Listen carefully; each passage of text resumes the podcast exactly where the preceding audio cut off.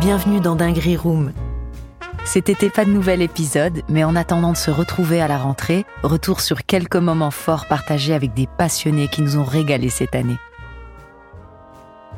Extrait de la Dinguerie Room, de celui qui prône l'importance de donner à l'autre son moment, Kian Kojandi. Le meilleur exercice, c'est les soirées première fois d'Yacine Bellous. C'est-à-dire qu'il y en a eu à peu près une trentaine. Je crois que j'en ai fait 18. Je lui ai dit à un moment donné, je l'ai fait toute, inscris-moi toute l'année. Et je venais tous les mois avec 10 à 15 nouvelles minutes. Et en fait, en... j'ai compris un truc, c'est que la nouveauté ne devient plus une nouveauté quand tu t'exerces à la nouveauté. Oh putain. Tu comprends ce, ce concept? Évidemment. Ça veut dire que plus tu t'entraînes à faire des choses nouvelles et sans filet, moins t'es sans filet. Puisque ça fait partie de, ça fait partie d'un quotidien. Et là, le dernier sketch sur Netflix, j'ai testé 12 minutes pour en garder 4 et demi, parce qu'au final, il voulait 4, 5 et demi.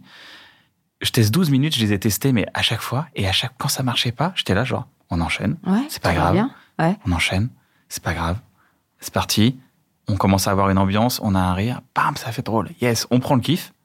On recharge. Et on y va. On regarde le carnet. Ça, il y a ça. On y va. Tac. Et on reste dans une humeur. On n'est pas en train, on n'est pas dans une obligation de faire rire. On est dans une humeur de vouloir. C'est Papy qui dit ça. Papy dit, il faut que. c'est Papy, c'est le metteur en scène historique de Jamel. C'est euh, c'est le c'est le boss de l'im- de l'impro à trappe.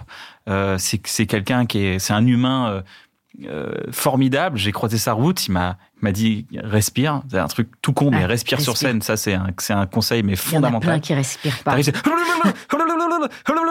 Et le, le cerveau a, a, a fucking besoin d'oxy- d'oxygène. En fait, il a besoin d'oxygène. Sinon, t'as des trous. Sinon, l'adrénaline, elle prend le contrôle de ton cerveau. Et c'est comme si tu faisais un saut en parachute et que tu respirais pas. Bah, t'arrives en bas, t'es mort. Ouais. T'as juste pris un rush d'adré. Oh Je l'ai jamais fait, mais bon, j'imagine. Le mec qui donne des leçons, vous savez, c'est comme un jour quand on monte sur un dinosaure. Non, mais c'est ça qui est, c'est ça qui est dingue. Et donc c'est respire. Et il m'a toujours dit, il faut toujours que quand tu montes sur scène, même quand t'es anxieux ou ce que tu veux, t'es toujours ce rictus intérieur. Genre, ah oui, c'est vrai que ça m'amusait ça. Ouais. Ça, c'est pour ça que je veux le dire, ça m'amusait. Et ce petit ça m'amuse, même quand tu te le savoures, et après tu dis ta phrase, en fait, ça te met dans un état où t'es bien. Et mais ça, c'est des trucs psychologiques. Oui, des petites techniques. Mais travailler la nouveauté, c'est le meilleur moyen que la nouveauté disparaisse. C'est-à-dire que la nouveauté ne devient plus un... Tu t'y habitues. Ouais. Tu dis ouais, ça va en fait. C'est comme ça, ouais. Et si tous les mois tu fais 10-12 minutes nouvelles, tous les mois tu fais ça pendant 3 ans, après euh, t'es invincible. C'est une très très bonne idée de, faire les, les soirées première C'est la meilleure... Et Ouais. c'est la meilleure... C'est la deadline. C'est la technique de la deadline. T'es obligé. Sans deadline, euh, ouais, t'y bah vas. rien. Tu reportes, tu reportes. D'ailleurs, toi qui as fait les, les- les plateaux, euh, on peut être enlisé dans les plateaux. C'est-à-dire, si t'as pas de deadline de spectacle, si c'est assez. euh, je suis en train de voir là, en fait, que c'est assez. Tu peux rester longtemps comme ça. Ouais, tu peux devenir la star des plateaux. Ouais, voilà, c'est ça. Avoir ton 10 minutes, ton 5 minutes, et, et je commence à capter les stars de plateau. Mm. Et je me dis, mais dommage euh, qu'il n'y ait pas de deadline. Ouais. Dommage qu'il- que elle ou, ou lui ne fasse pas de spectacle. Ils ont le potentiel, mais je crois qu'ils ont peur de.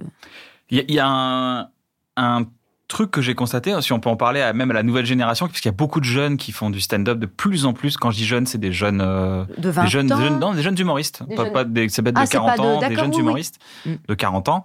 C'est euh, le, le cercle vicieux du plateau, c'est bon.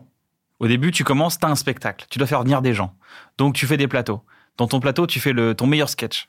Et tu fais que ce meilleur sketch, que ce- tu te fais rencontrer grâce à ce meilleur sketch, tu fais d'autres plateaux, d'autres plateaux, d'autres plateaux. Tu te rends compte que à un moment donné, on te dit, Eh, tu veux jouer ton meilleur sketch dans une soirée, c'est payé cette fois, et le temps. ça te fait un euh, petit bifton, il y a un resto, il y a un truc. Mm.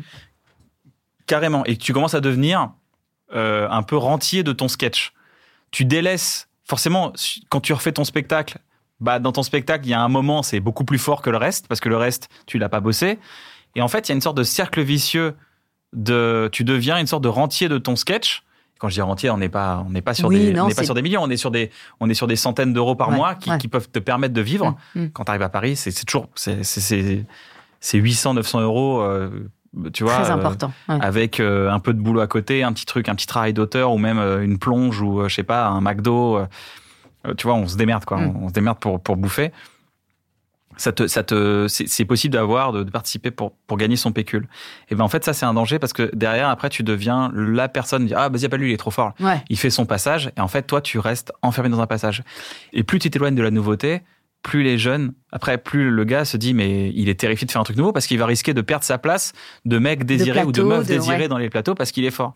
Parce que dès que tu fais de la nouveauté, bah, tu es obligé, de- t'es un peu moins fort Ouais. et puis tu es pratiquement obligé de bider puisque tu, pas tout ne marche. C'est vrai, Pas tout. c'est vrai. C'est comme ça. Donc on se dit, ah, le, la star des plateaux est un peu. C'est euh, Et moi, j'ai quitté, euh, j'ai quitté les plateaux en 2011 pour, pour justement tourner bref et tout. T'es resté longtemps sur les plateaux? Tu t'es un peu. De- Puis il y a un truc de confort, on boit Bah un verre ouais. après. Ouais. C'est les potes, c'est il y a un truc. euh, Ouais. C'est roudoudou, hein. Ouais, c'est vrai, c'est génial. Donc je fais 4-5 ans de plateau, j'arrête un an et je reviens, euh, je reviens deux ans après. Et deux ans après, les gars, ils- je vois des gars qui font encore les mêmes sketchs et qui font les mêmes vannes et qui sont des tueurs. Et moi, j'ai reparti avec du matos zéro. Et genre, c'est la terreur dans ma tête. Mais quand je dis c'est la terreur, aujourd'hui, j'ai plus peur, mais oh, je passais par des états de. Mon estomac, il a tenu. Il a tenu, mais. euh, ah, c'est ouais, vraiment. mais- Ah ouais, ouais. Je crois que j'ai perdu des années de vie à ce moment-là. Ah ouais, mais je je crois que j'ai perdu mes vœux à cause de ça. Je, te comprends. Moi, j'ai eu des cheveux blancs à cause de ça. Je me suis dit, putain, t'as 40 piges, t'es là, ils sont en train de t'écraser, tu es nul et non, tout. non. Et heureusement, quand même, quand t'as un peu d'expérience, t'arrives vite à avoir C'est euh, les 5-10 minutes euh, Ah oui. sympathiques, tu vois, qui te donnent la, la confiance. Moi, je suis convaincu de ça. Et puis, il y, a une- il y a une justice, c'est une méritocratie, le stand-up. C'est-à-dire que plus tu le fais, plus t'es bon. Ouais. Après, que tu aies une carrière ou pas, ça dépend comment tu mets le curseur de la réussite. Si pour toi, réussir, c'est euh, être produit, réussir, c'est faire l'Olympia, réussir, c'est s'acheter une maison, réussir, c'est euh, euh, manger à sa faim, ça, ça c'est ton curseur de la réussite. Mais il y a un truc très méritocratique, c'est plus tu travailles, plus t'es bon. Et toi, tu, tu- pour toi, t'as réussi? Ah ouais, bah ouais. Moi, j'ai mais j'ai réussi, euh, il y réussi. a longtemps. Là, Ouais. il y a longtemps. J'ai réussi le À jour quel moment où- t'as réussi, ouais? J'ai réussi le jour où, avec Navo, on s'est levé un matin. Euh, je suis venu le voir. J'avais pris des croissants. On a écouté euh, un album de Raphaël. On a écouté des chansons de Jacques Brel. Et euh, il m'a dit Ah, j'ai un pitch, ce serait trop bien de faire ça. Ah, je fais Ah, j'ai un pitch, ce serait trop bien de faire ça. Ah, ouais, ça serait trop bien de faire ça. Ah, ouais. Ah, ça serait trop bien de faire ça. On avait réussi là. Parce qu'en en fait, à ce moment-là, on avait, on avait réussi à être des. des, des, des mecs qui disent et si toute la journée. Et, Mais et si, c'est le champ des possibles. euh, Mais parce qu'on peut dire et si et ne pas aller au bout. Ouais. Donc, vous, vous allez au bout. Ouais. Des fois, vous. Est-ce que des fois, il y a des, des projets qui, qui vont pas au bout? Ah ouais, bien Tu sûr. lances plein de pistes. Bah, de ouf, hein. Et elles- ils vont pas au bout, même pour plein de, plein de problèmes. L'interrogatoire. Oh. Alors, où est la coke Où est la coke, Amel? Parce qu'il y a de la lumière. Il y a, voilà. Il y a Wiki, notre photographe, qui a mis une lumière vénère sur WAM pour prendre une photo. J'espère on va pas Il va voir s'asseoir tous sur le bord de la table, comme ça il va faire, tu sais. Voilà. Il a tout craché. Le baron du 17 e a tout craché. Ça veut. C'est ouf. Retrouvez l'épisode complet sur toutes les plateformes d'écoute et sur dingueryroom.fm. Dinguery Room est un podcast original Engel présenté par Amel Chabi.